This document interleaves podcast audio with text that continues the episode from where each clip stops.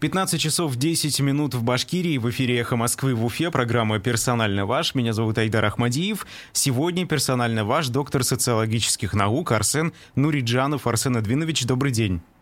Добрый. Мы в прямом эфире, трансляция на Ютубе ведется, там есть онлайн-чат, можете отправлять свои вопросы, либо реплики, если они у вас возникнут, и также участвовать э, в диалоге с другими э, зрителями. Арсен Эдвинович, э, вы знаете, я бы хотел в первую очередь с вами поговорить про предстоящие в сентябре выборы и начать, наверное, с, со свежего инфоповода, буквально несколько часов назад. Сегодня мы узнали о том, что избирательная комиссия Уфы не допустила до выборов выборов э, кандидата самовыдвиженца, активистку Аллу Яковлеву, которая на протяжении долги, долгого времени уже борется э, с незаконными, по ее мнению, действиями застройщиков в Уфе. Не допустили, а, потому что забарковали 22 подписи, и таким образом у нее не хватило одного голоса избирателя для того, чтобы быть зарегистрированным активистом. При этом Алла Яковлева довольно известный человек в Уфе, особенно в своем округе, я думаю, что она выдвигалась от того округа, где и проживает, собственно. А, что это такое? Э, действительно ли вот так легко можно в современной России просто неугодного, вероятно, человека снять с выборов, и а, при этом даже забраковав столько подписей, подписи, чтобы ну вот просто человек не попал, так скажем, на грани, да, одного голоса всего не хватило. Э, ну да, действительно, это такая технология сегодня у правящей власти. А поскольку э, всевозможные э, центры сберкомы, э, там, в том числе и городские, они так или иначе зависимы от власти, то они выполняют задание это и абсолютно, ничтоже сумячестве, вот э, таким образом снимают ненужных э, власти кандидатов, неугодных ей с выборов. Это не сегодня это было. И в прошлом году мы наблюдали это в Москве, и на других выборах это сплошь и рядом. Э, конечно, э, есть возможность судиться, доказывать, что подписи э, правильные все, э, но это потребует времени, даже если э, э, выиграет этот суд в той или иной степени – то не факт, что у него останется время на агитацию, на проведение, собственно, самой э, предвыборной э, сказать, работы. Стоит ли в таком случае вообще использовать инструмент э, самовыдвижения для того, чтобы получить мандат депутата, если в любом случае, даже если затрачено очень много сил, времени, денег особенно, да, это касается компаний в Госдуму, например, стоит ли стараться, если вот так могут довольно нагло э, взять и не зарегистрировать кандидата из-за того, что у него одного голоса не хватило?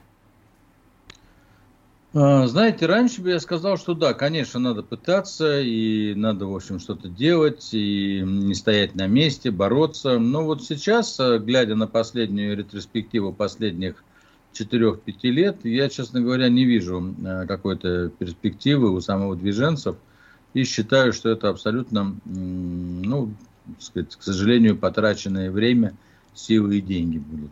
Никакого э, успеха они не достигнут. А, власть очень приноровилась снимать э, и не допускать до выборов тех кандидатов, которые она не хочет видеть э, в, даже в таком ну, совершенно уже обескровленном, кастрированном депутатском корпусе всех уровней – вот. Даже, даже там она боится какого-то проявления инакомыслия.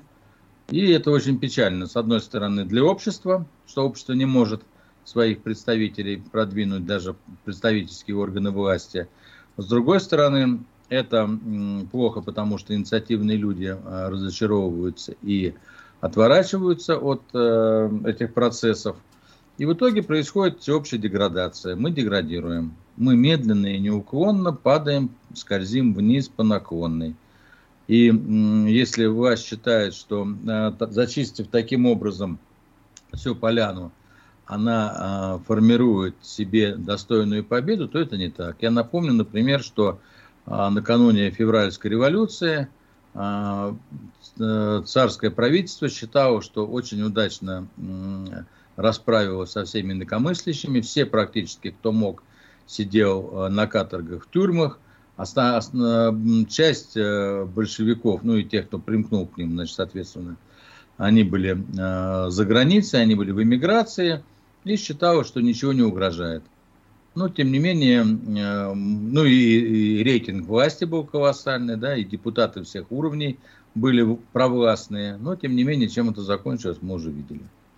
Но мы знаем, каким образом а, в то время действовала оппозиция. Это совсем не то, что сейчас. А, ситуация отличается, на мой взгляд. Ну, конечно, да. Надо отдать должное э, основателю Коммунистической партии Владимиру Ильичу Ленину, что он сумел из совершенно разрозненных лидеров различных оппозиционных течений создать, тем не менее, определенную силу, которая действовала, э, сказать, объединенно. Да, там были колоссальные разногласия и э, программные разногласия, и политические, и прочее, и прочее. И потом мы видели, чем это закончились, эти разногласия, как они были устранены, да? То есть большевики фактически, придя к власти, перебили всех тех, с кем они э, эту власть захватывали. Но, тем не менее, это было сделано. И сейчас мы видим, что оппозиция, к сожалению, уже много лет, начиная фактически с 99 -го года, когда впервые на выборах появился Союз правых сил, яблоко были парламентской партии, так они не сумели, а, а, оппозиция не сумела объединиться. Мы это видели и в 2011 году, когда была болотная, да, то есть э, лидеры оппозиции э, считают себя очень умными, очень правильными и не хотят э, признавать чье-то другое влияние, ну, сказать, идти на компромиссы и э, как-то достигать общей цели. В то время как власть очень монолитна. Да, э, в оппозиции очень умные, грамотные, э, образованные, э, творчески мыслящие, креативно мыслящие люди, безусловно, так – там цвет нашего общества, но, к сожалению, они не могут объединиться, в этом и беда. Во власти сегодня отрицательный отбор, туда идут э, не самые лучшие представители нашего народа, туда идут молчи-молчи, делай, что прикажут и так далее. То есть люди, абсолютно лишенные каких-либо нравственных, политических и прочих принципов, фактически троечники, середняки, но они очень монолитные. А с такими разве оппозиции образованные нужно вести диалог? Зачем э, идти с ними на компромиссы? Ну вот власть так и думает. Именно так власть и думает. Зачем? Когда проще раз, разработана схема, э, эти схемы тираж, протиражированы, гораздо проще не допустить до выборов вот таким образом. Вроде бы все легитимно. Не согласен, иди в суд. Но мы прекрасно знаем, что в наше время суды абсолютно не, сказать, абсолютно зависимы от власти, и добиться какой-либо справедливости в судах любого уровня не представляется сегодня возможным. Но все-таки есть ли какая-то информационная ценность все-таки в этих э, компаниях самовыдвиженцев, оппозиционеров? Аллу Яковлеву хоть и не зарегистрировали, а, и по ее тоже мнению, да, вот по мнению некоторых экспертов, в целом мало, мало изначально была вероятность, что все пройдет чисто и хорошо.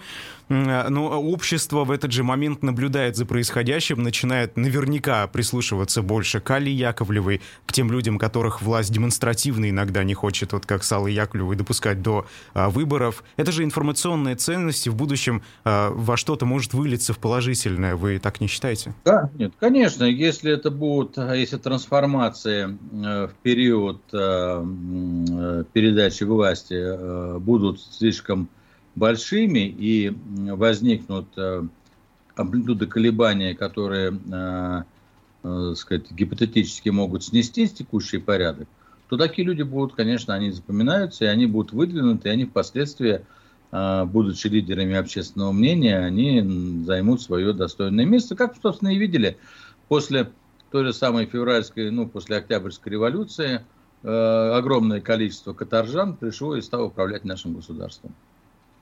Mm-hmm. Ну, давайте вот, если все-таки мы на этом периоде тоже сосредоточились сейчас, э, можно пример оттуда привести. Э, глава тайной московской полиции начала, конца 19-го, начала 20 века, сейчас, если честно, фамилию я, я могу ошибиться, поэтому не буду ее называть, э, решил создать профсоюзы, профсоюзные движения, и таким образом немного нерепрессивными методами подавить протестную повестку. Неужели сейчас нельзя Аллу Яковлеву или того же Руслана Нурдинова допустить допустить в горсовет, дать им мандат, дать возможность им получить мандат депутата, райсовета или горсовет. Это не такие высокие, эм, так скажем, органы власти в нашей иерархии российской. И ничего фактически они, наверное, решить не смогут на своих местах, даже будучи депутатами. Неужели нельзя допустить и таким образом, ну, хотя бы немножечко подавить эту протестную повестку? Получится ли? Э, Чем да, конечно, можно. Не говоря о том, что и в том же Горсовете может быть 5-7 оппозиционных депутатов, и в Крута их может быть 20-30, и в Думе их может быть 40-50.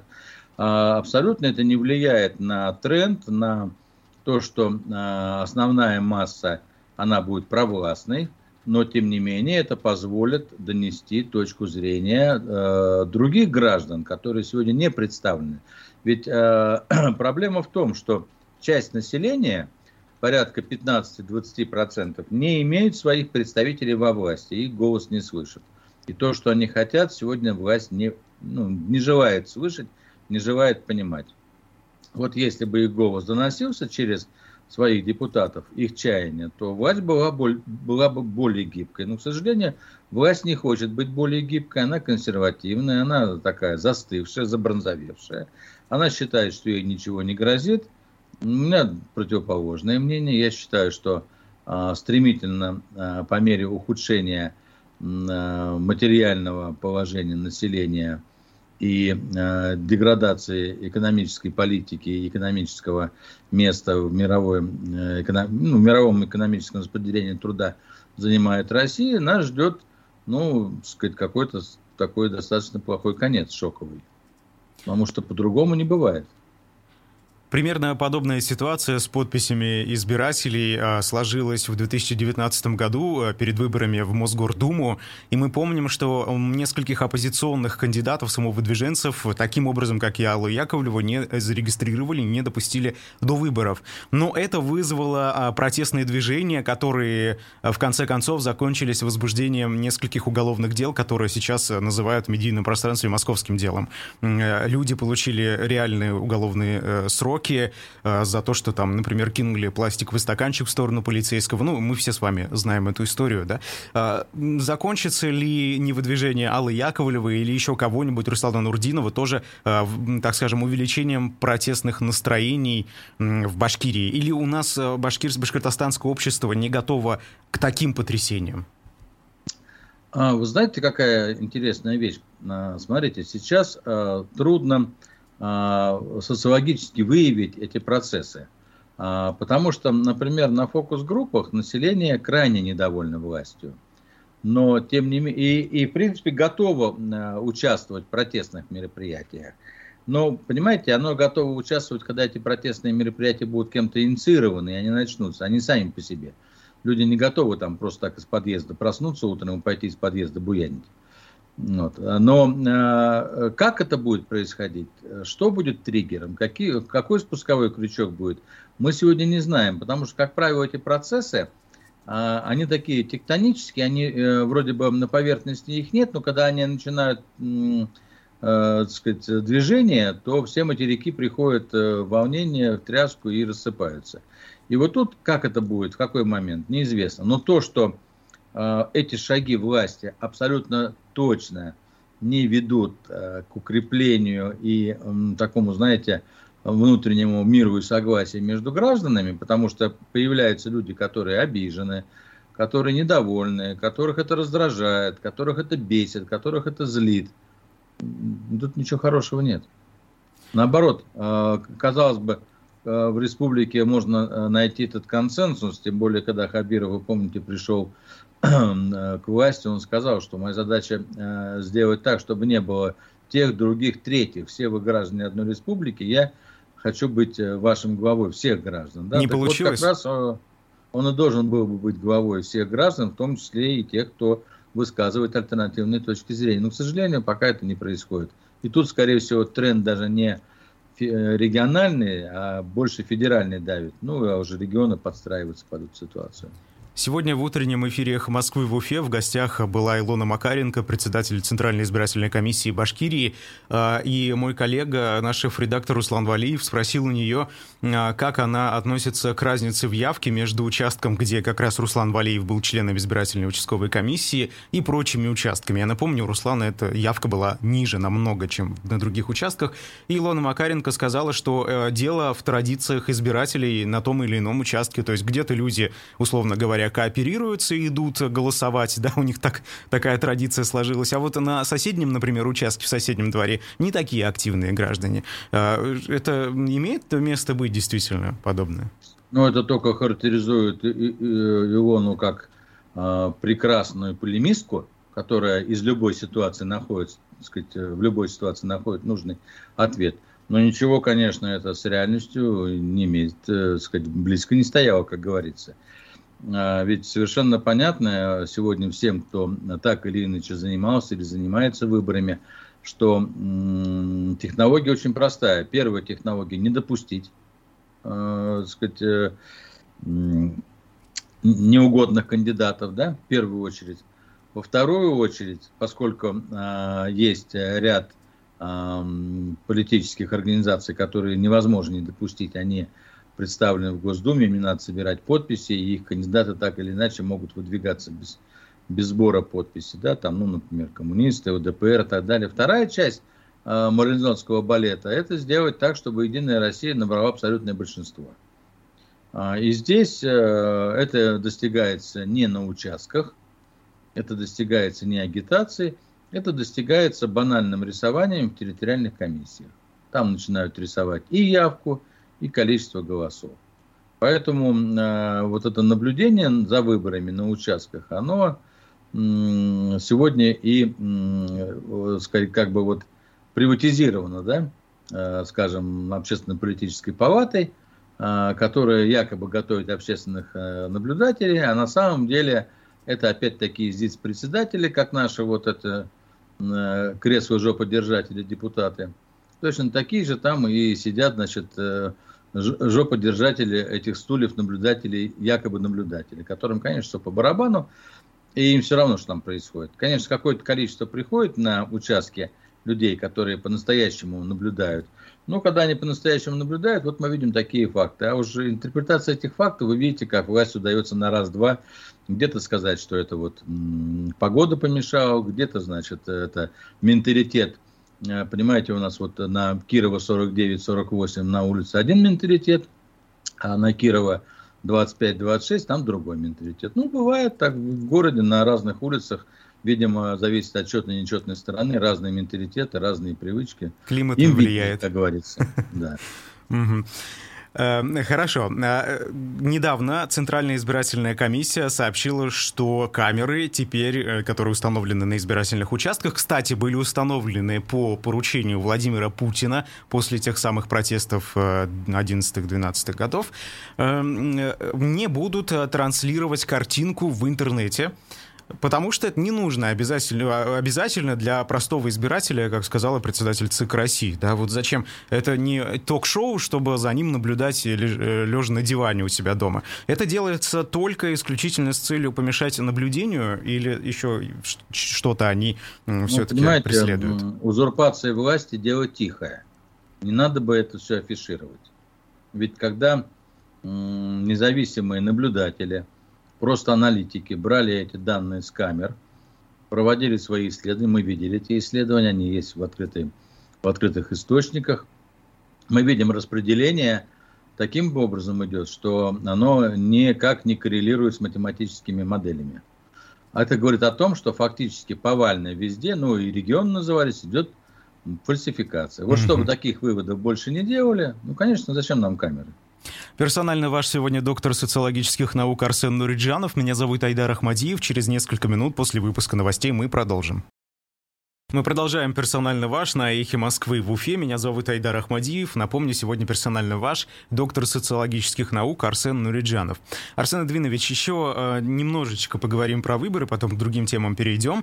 Э, вы знаете, э, вчера мы организовывали эфир с э, разными кандидатами, самыми выдвиженцами из Башкирии. И Алла Яковлева там была, Евгений Куцуев, Руслан Нурдинов тот же самый.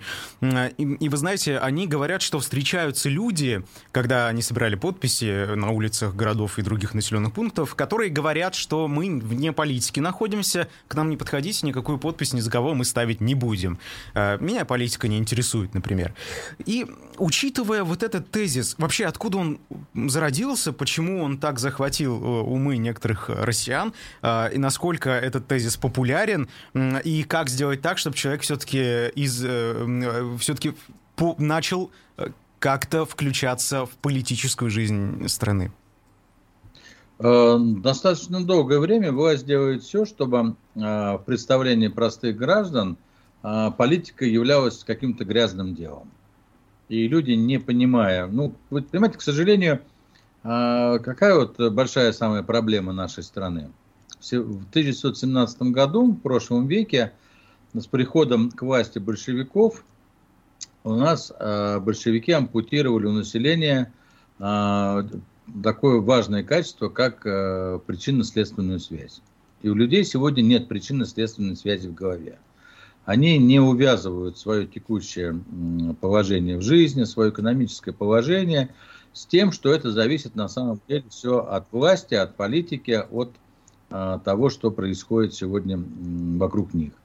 И власть это им насаживает, говорит, что политика грязное дело, не занимайтесь, давайте уж лучше мы займемся, а вы вот занимайтесь работой, берите кредиты, покупайте импортные машины, э, берите ипотеку. В общем, смотрите, сколько у вас сегодня есть всего хорошего, а уже до грязное такое поганое дело оставьте уж нам, мы как-нибудь уж с большим трудом будем его вести. Ну, понятно.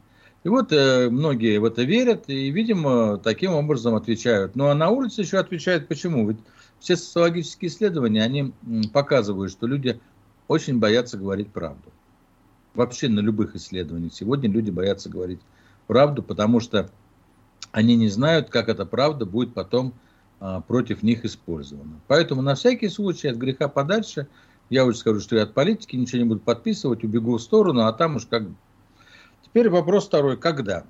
Ну вот когда, это вопрос такой, знаете, э, немаловажный. Как, тогда, когда люди начнут ощущать себя субъектами э, политических прав. Пока, к сожалению, это мало наблюдается. Хотя, вот мы видели, что Навальный попытался это сделать, и молодежь активно э, восприняла, восприняла это и активно откликнулась. Ну, будем надеяться, что вот эта молодежь, которая пытается сейчас себя ощущать субъектом политических прав, будет э, взрослеть и будет требовать все большего своего участия в политической жизни страны. Если в Соединенных Штатах Америки в прошлом году э, убили чернокожего э, во время задержания, э, в России примерно подобные случаи были, и вот недавно буквально, а, кстати, уроженца Башкирии тоже застрелил полицейский, он сказал, что это случилось случайно. А в Америке а, тот э, случай вызвал массовые протесты, которые потом и распространились в другие страны, особенно, ну вот, так скажем, демократические, да. В России почему-то подобная ситуация никаких протестов не вызывают. Это в чем отличие американца от России? Он чувствует себя субъектом политических взаимоотношений, отношений, и почему так сложилось? Ну, э, вот тут как раз надо вернуться к менталитету.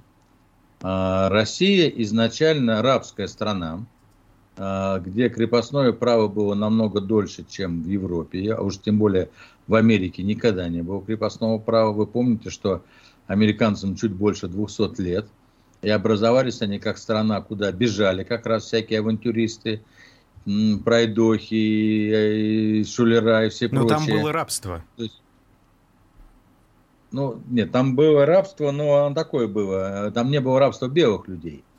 Там было рабство э, завезенных э, с Африки, э, сказать, афроамериканцев. То бишь негров, так по-русски говоря. Я не очень люблю эти нынешние политесные слова, надо все-таки называть вещи своими именами. Но Э, сами, само белое население, оно не было никогда там в рабстве. И, и последние годы, ну, после того, как отцы-основатели сформировали Америку и Конституцию, вы помните, да, что американцы имеют право а, по поправкам Конституции на свободное владение, ношение оружием, да, то есть а, это вооруженная нация, а вооруженный человек, он совершенно по-другому себя ощущает, который может защитить, себя и свой дом. Во-вторых, а, это рыночное было общество, где опора была только на свои силы, где именно делая, ну, сам своим умом делая карьеру, ты можешь что-то заработать. И э, в-третьих, это общество, где э, сказать, было э, ну, справедливое налогообложение, где каждый платил за себя сам. И будучи плательщиком налогов, американцы как граждане спрашивают с, со страны, куда идут их налоги. У нас же все по-другому. У нас огромное время количество рабства. У нас люди, которые буквально в 1861 году вышли от рабства – а в семнадцатом году уже они вошли в новое рабство. Да? Вы помните, что большевики э, колхозников фактически лишили паспортов, они были бесправные, ну и так далее и тому подобное. Да? да плюс еще все эти репрессии коммунистические. Соответственно, это очень сильно э, людей испугало, напугало. Эта генетическая память, она очень здорово действует. Это вторая часть. А сейчас 30 лет всего предпринимательства и э, бизнеса, но наши граждане не платят налоги. Они платят только подоходный налог. А налог на заработную плату 30,2% социальных отчислений с зарплаты за каждый рубль, который платит, э, платится гражданину, предприятиям или предпринимателям, надо платить налог 30%, э, 32% надо платить государству так называемый социальный налог. Вот если бы люди платили его сами, тогда они понимали бы, что 43% от фонда заработной платы их, они платят государству. Возможно, они бы более были требовательны государству. А так с 13% незаметно, и человек не считает, что он является, а, ну, вкладывает э, налоги свои в государство, соответственно, не, не спрашивает за это дело. Ну вот это вот большая проблема. Общественная палата Башкирии, о которой мы говорили в связи с наблюдением за процессом выборов, вы знаете, там действительно очень много наблюдателей, но по мнению людей, которые с ними сталкивались, это в основном те, кого, как говорится, свезли. Но при этом общественная палата, насколько я знаю, довольно свободно принимает э, любого человека. Вот если бы я захотел, я бы стал наблюдателем от общественной палаты Башкирии. Э, но люди не идут. И примерно подобная ситуация со спросом на, так скажем, то, чтобы стать наблюдателем, а, наблюдается в общественных движениях, «Голос», например, или другие политические партии тоже наблюдают, э, набирают наблюдателей, но там мало желающих. Почему такое происходит? Тоже из-за того, что человек вне политики, большинство? Ну, во-первых, а, на выборах нет кандидатов, которые бы устраивали население. Голосовать э, за представителей власти, они, считают, и так пройдут голосовать за какие-то другие партии, не все готовы, поэтому им просто не интересно на этих выборах. Там нет их кандидатов, и, соответственно, нет интереса к этим выборам.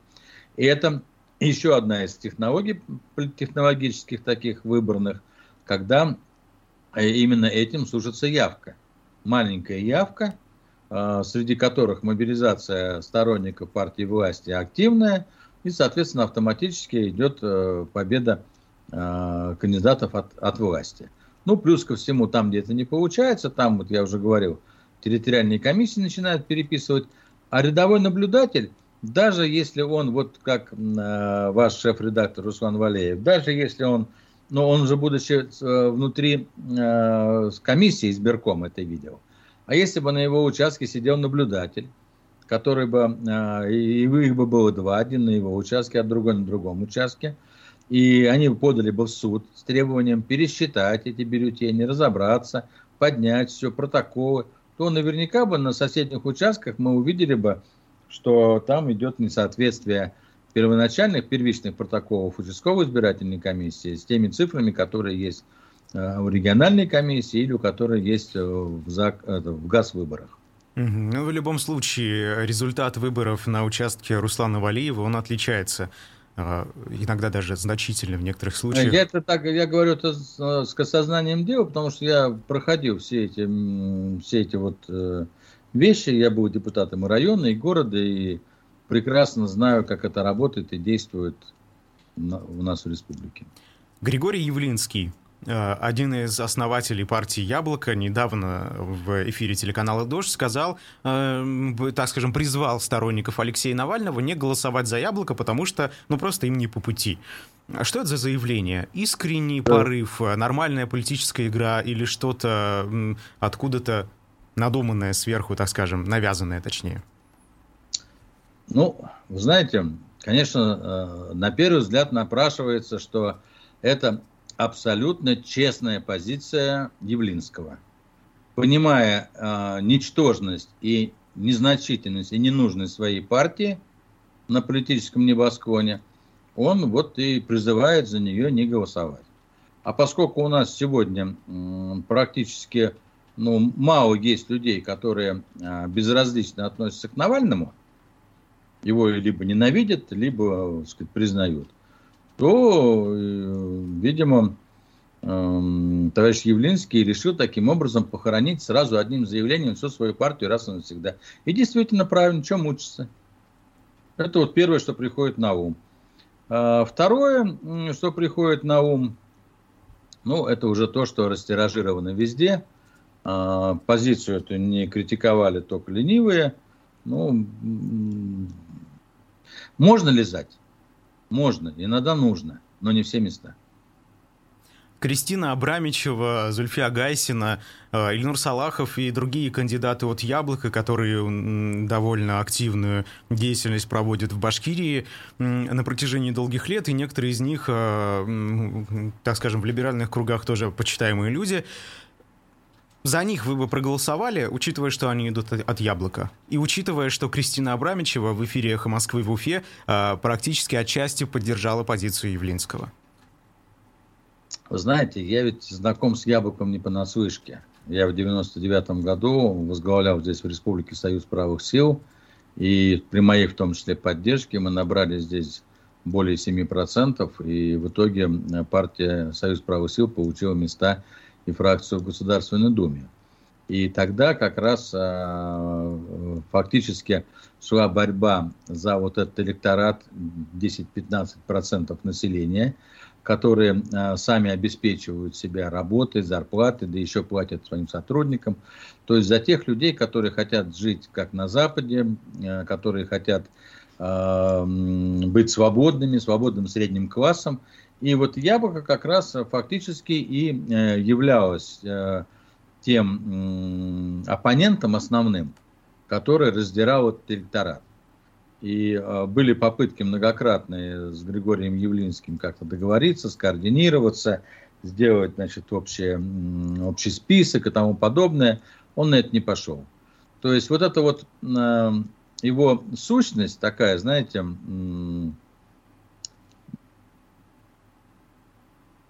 не хочу грубого слова сказать, но нехорошая сущность его, она вот э, туда уже проявлялась. Да? Поэтому я от него никогда ничего хорошего не ждал и не считаю яблоко партии, я считаю это такая секта, какая-то очень закрытая, очень тайная, с очень непонятными мне целями, потому что э, таким образом, э, ну как бы цель любой политической партии прийти к власти – вот с такими заявлениями, такими действиями к власти не приходит. Это все, что угодно, только не приход к власти.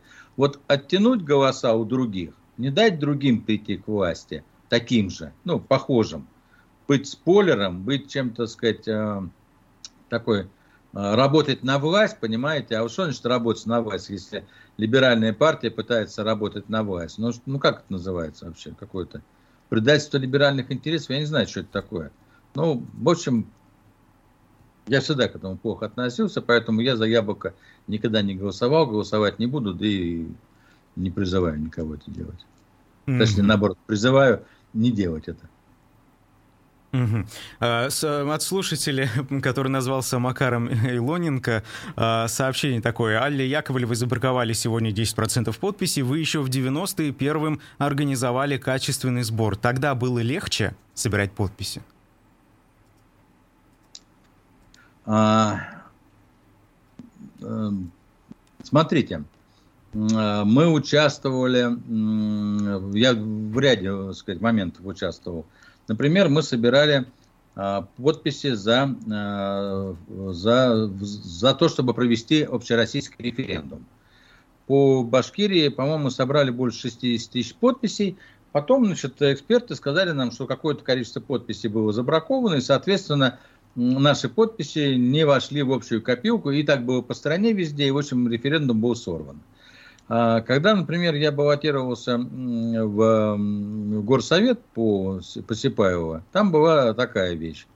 Там подписи проходили, прошли, потому что мы этому уделяли качественные. И в то время э, тоже был момент значит, такой, что эти подписи проверяли МВД, часть подписей была забракована, но мы успели обратиться, мы значит, обратились в суд и привели в суд людей, чьи подписи были забракованы – они показали образцы своих подписей, доказали, что это подписи их, я был восстановлен. Э, в общем, я выиграл выборы, мы собрали все протоколы с участков, по всем протоколам я побеждал. На следующее утро я узнал, что, я, что выборы не состоялись. В то время еще был процент явки. Оказалось, что процент явки не состоялся, потому что пришло меньше нужного процента явки. Мне пришлось по всем ЖЭКам, по всем ЖЭО э, собирать списки умерших и живых я доказал, что э, из газ выборов не было убрано энное количество людей, которые умерли, и поэтому реальная явка оказывается вот та, которая и была. Ну, то есть, понимаете, но это стоило таких титанических и колоссальных усилий, что, честно говоря, находясь в горсовете, я ну, мало чем отличался от, скажем так, рядовых членов, э, ну, рядовых депутатов горсовета. Да, я какие-то вещи выдвигал, но они, как правило, там, ну, какие-то принимались, какие-то не принимались, но дальше это вот, э, дальше это не мешало, в принципе, городу жить.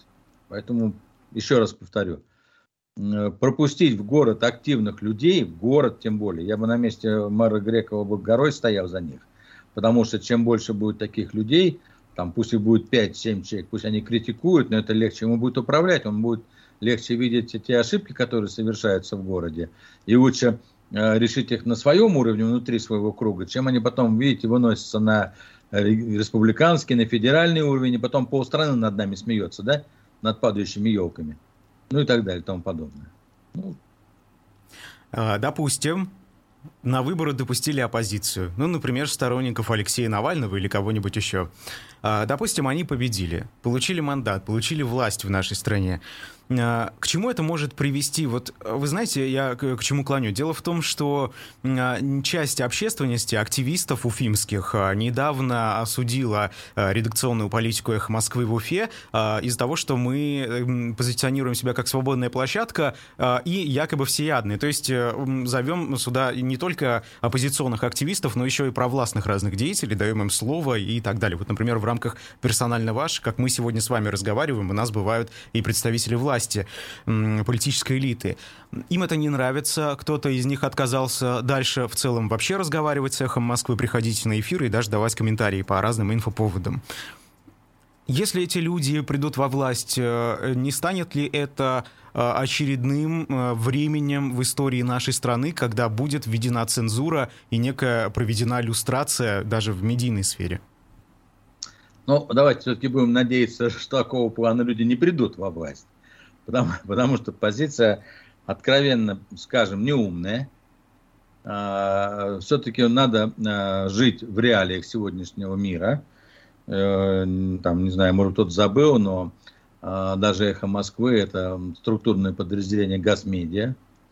Это фактически, а весь холдинг «Газпром» — это фактически один из там, небольших ну, по перечню небольших компаний, которые контролируются государством и там, администрацией президента и президентом от и до, да.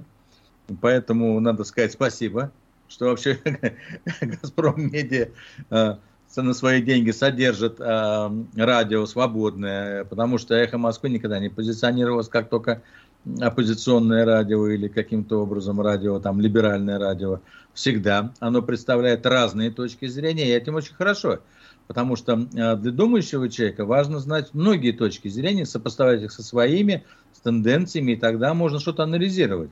Потому что если слушать только одну часть, ну, условно говоря, первый, второй канал, то складывается одна картина.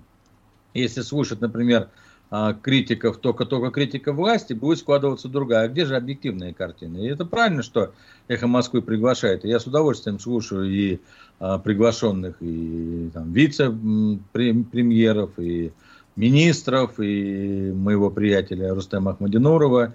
То есть это люди все достаточно умные, не глупые. Они первую очередь не враги страны. Они не желают стране какого-то ну, чего-то плохого. Они все патриоты нашей Родины. Да, у них, может быть, несколько другие иные оценки и взгляды, но это не мешает нам э, делиться ими и игнорировать возможность такую, донести свою мысль кому-то, и не, не приходя на радио. Ну, это из цикла «На зло бабушки отморожишь себе уши». Что тут скажешь? Ну, вы знаете, Но э, я критики... думаю, что такие люди как раз и, э, понимаете, вот с такой вот сказать, жесткой, а, негибкой позиции, они, скорее всего, и не будут в итоге. А, как, что бы ни случилось с Россией, вряд ли они придут, потому что Россия отторгнет всех негибких. Сегодня уже нам, мы устали, в советское время достаточно было вполне.